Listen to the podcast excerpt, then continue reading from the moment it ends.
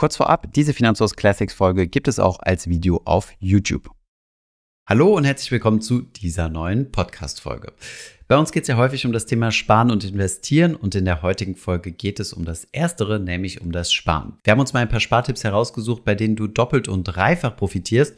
Das heißt, wo du nicht nur Geld sparst, sondern auch noch andere Vorteile hast, wie zum Beispiel, dass du etwas lernst, was für deine Gesundheit tust und vielleicht die Umwelt schonst. Viel Spaß bei dieser Folge.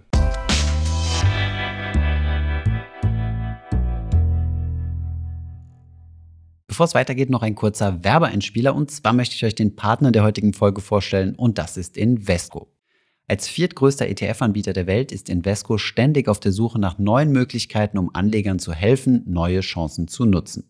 Entsprechend umfassend ist die aktuelle Produktpalette von Invesco mit über 140 ETFs und ETPs. Auf der Kostenseite gehört der Anbieter europaweit zu den führenden Häusern. Ihre ETFs auf populäre Benchmark-Indizes wie dem S&P 500 ermöglicht die Partizipation an deren Wertentwicklung bereits ab 0,05% Kosten pro Jahr. Damit stehen Invescos Produkte beispielhaft für einen der zentralen Erfolgsfaktoren von ETFs, dem deutlichen Kostenvorteil gegenüber alternativen Anlageprodukten. Dieser Kostenvorteil sowie Einfachheit stehen auch im Mittelpunkt des vor knapp einem halben Jahr aufgelegten globalen ETFs, dem Invesco FTSE All World USITS ETF. Bislang gibt es keine kostengünstigere Möglichkeit, über einen breit diversifizierten ETF in globale Aktienunternehmen aus Industrie- und Schwellenländern zu investieren. Anlegerinnen und Anleger können dabei auf gleich drei Produktvarianten zurückgreifen, ausschüttend, thesaurierend und währungsgesichert. In diesem ETF findet ihr Aktien von mehr als 4000 Unternehmen aus fast 50 Ländern, Industrie- und Schwellenländer zugleich für 0,15% TER pro Jahr. Wenn das euer Interesse geweckt hat und ihr mehr über Invesco und Invesco ETFs herausfinden wollt, dann geht mal auf www.invesco.de. Den Link gibt's natürlich auch in den Shownotes. Manchen Leuten fällt das Thema Sparen ja schwer, aber dann braucht man nur einen kleinen Switch im Mindset zu tätigen, dass Sparen nämlich eigentlich nichts anderes ist, als sich selbst zuerst bezahlen. Sparen hat ja zwei Dimensionen, nämlich erstens, dass man weniger Geld für etwas ausgibt und die andere Dimension ist das Geld auf die Seite legen. Also wir sparen quasi etwas für uns auf die Seite. Was bedeutet das eigentlich von Spartipps doppelt und dreifach zu profitieren? Naja, zunächst einmal sparst du Geld, das ist ja meistens der Sinn eines Spartipps und dann gibt es aber noch zusätzliche Vorteile, die damit einhergehen. Beispielsweise tust du etwas für deine Gesundheit oder für deine Umwelt, du erzeugst weniger Abfälle oder förderst sogar noch dein Humankapital. Genau nach diesen Tipps haben wir in der Community gefragt und viele kreative Antworten bekommen. Übrigens sind wir sehr häufig auf Discord im Austausch mit unserer Community. Wenn du also auch Teil der Discord-Community sein möchtest, dann schau mal unten in der Beschreibung. Dort haben wir dir unseren Link zu unserem Discord-Server gepackt. Dort gab es dann übrigens auch kreative Vorschläge wie diesen hier einfach mehr Homeoffice machen. Dadurch braucht man sich keine echten Klamotten mehr zu kaufen, sondern einfach nur ein paar Pyjamas, die vor der Webcam gut ankommen. Kommen wir jetzt aber mal zu den seriösen Spartipps. Die ersten beiden sind sogar finanzielle Spartipps. Der erste Tipp lautet, schaff dein altes Girokonto ab. Die Kostenspanne bei Girokonten ist extrem breit. Es gibt sehr moderne und kostenlose Girokonten und auf der anderen Seite sehr altbackene, die sehr kostenintensiv sind.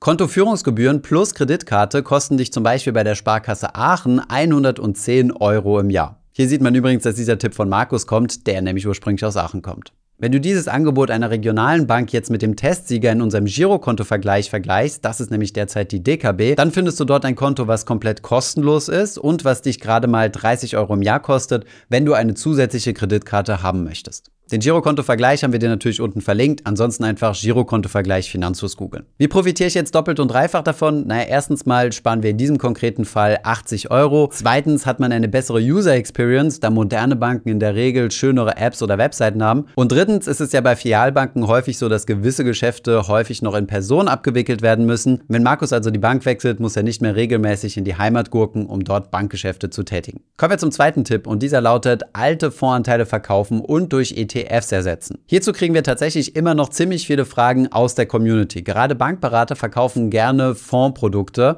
aber diese sind in der Regel deutlich teurer. Hier ein Beispiel eines 21-jährigen Azubis, der gerne 400 Euro investieren möchte. Einmal 200 Euro monatlich in einen DK Global Champions und einmal 200 Euro monatlich in einen Industrie 4.0 Fonds.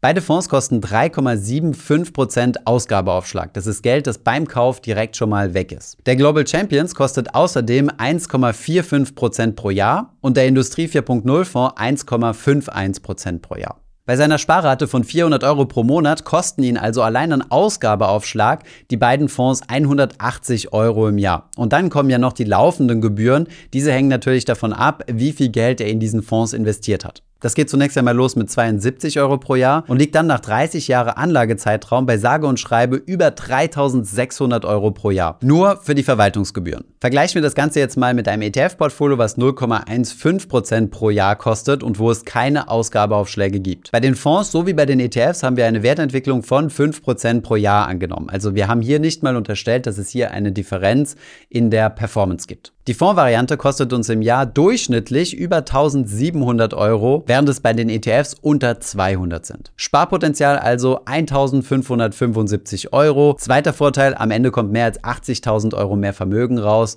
und das bei gleicher Wertentwicklung. Kommen wir zum nächsten Spartipp und dieser lautet Mitgliedschaft in der Bibliothek. Tatsächlich werden Bibliotheksmitgliedschaften systematisch unterschätzt und tatsächlich als zu altbacken empfunden. Aber selbst wenn ihr keine großen Bücherwürmer seid und jede Woche fünf Romane lest, lohnt sich die Mitgliedschaft trotzdem, denn ihr habt Zugriff auf jede Menge nützliche Services, auch digitaler Art. So könnt ihr euch zum Beispiel E-Bücher ausleihen und direkt auf euer Kindle downloaden. Oder Hörbücher. Könnt ausgewählte Zeitungen kostenlos lesen und sogar ein Spiegel-Abo gibt es inklusive. Außerdem habt ihr Zugriff auf verschiedene Datenbanken, zum Beispiel die Genius-Datenbank oder Zugriff auf Statista, was euch sonst ziemlich viel Geld kosten würde. Außerdem gibt es auch häufig die Möglichkeit, Musik- oder Filmstreaming zu nutzen.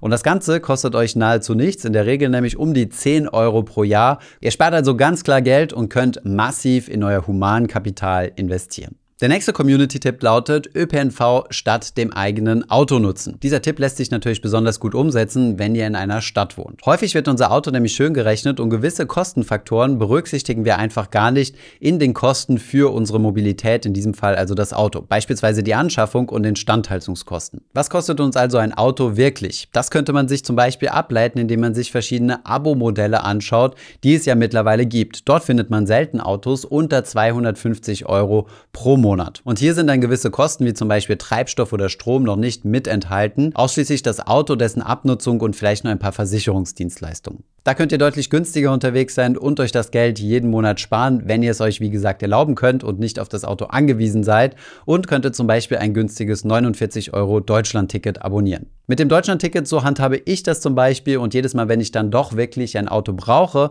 dann miete ich mir einfach eins. Das ist dann natürlich auf den Kilometer gerechnet deutlich teurer, aber in der Summe viel, viel günstiger, als wenn ich ein eigenes Auto halten müsste. Und Bonus an dieser Stelle ist natürlich ganz klar, dass das Ganze sogar noch der Umwelt zugutekommt. Der nächste Tipp gilt auch für mich, das ist aber eher ein Tipp, den ich tendenziell im Sommer anwende, nämlich einfach Fahrrad fahren statt Auto oder ÖPNV.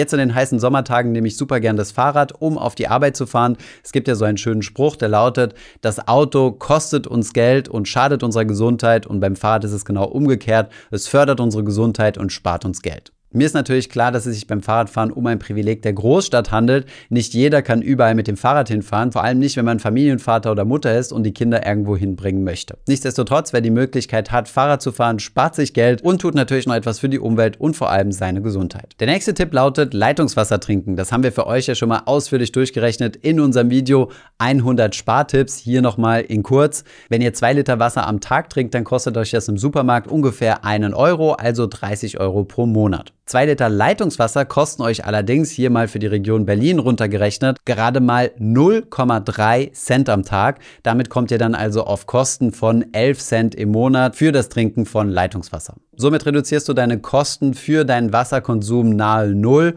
und du reduzierst natürlich deinen Plastikverbrauch.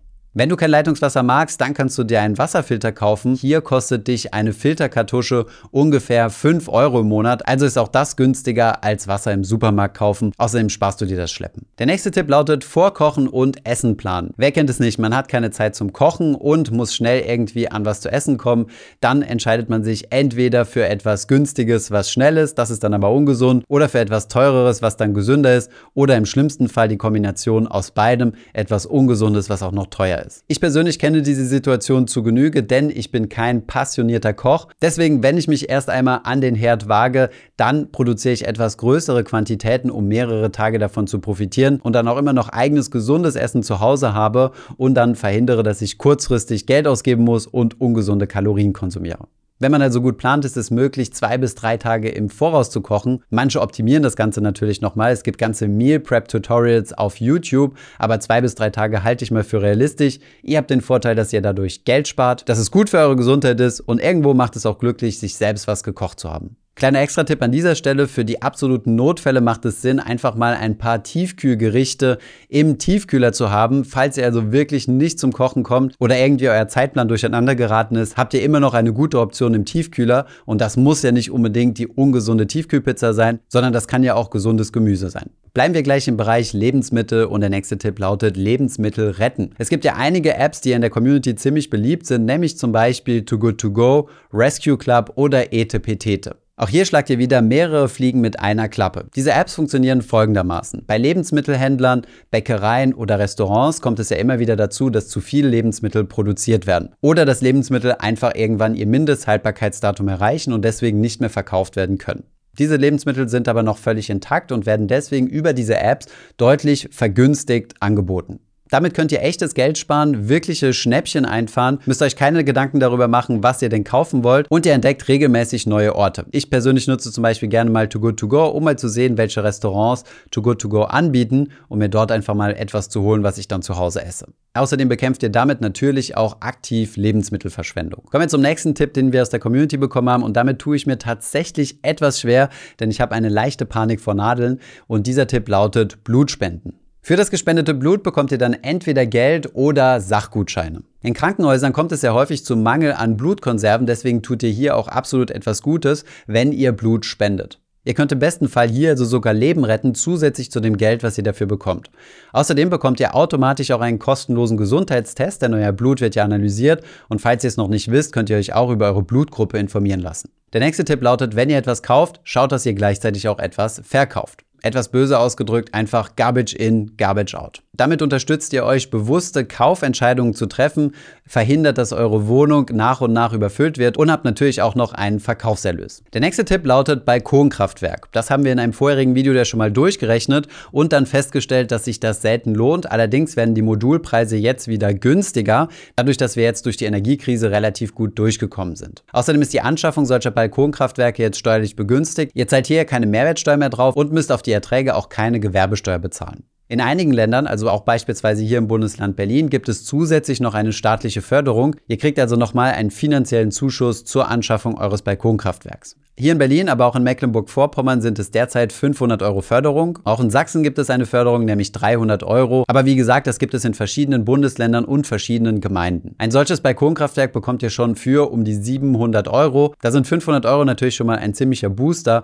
und machen euer Projekt relativ schnell rentabel. Den eingespeisten Strom, den verbraucht ihr dann und müsst dementsprechend in dieser Zeit von euren Versorgern keinen Strom mehr beziehen. Ihr spart also bares Geld. Das schafft vielleicht dann nochmal ein bisschen Bewusstsein für den Umgang mit Strom und ihr seid vielleicht ein kleines bisschen autarker. Der nächste Tipp lautet zusammenziehen. Wir haben in einem vorherigen Video ja schon mal gezeigt, dass es finanziell deutlich rentabler ist, zusammen zu wohnen, als eine einzelne Wohnung zu halten. Zusammen bekommt man nämlich mehr Wohnfläche für weniger Geld. Es gibt gewisse Synergieeffekte, die genutzt werden können. Wenn man zum Beispiel aus zwei einzelnen Wohnungen eine Gemeinschaftswohnung macht, dann braucht man ja auch nur eine einzelne Küche und nicht zwei. Außerdem kann man übrigens auch bei den Lebensmitteln sparen. Wenn man einfach größere Mengen nimmt, werden die pro Stück günstiger.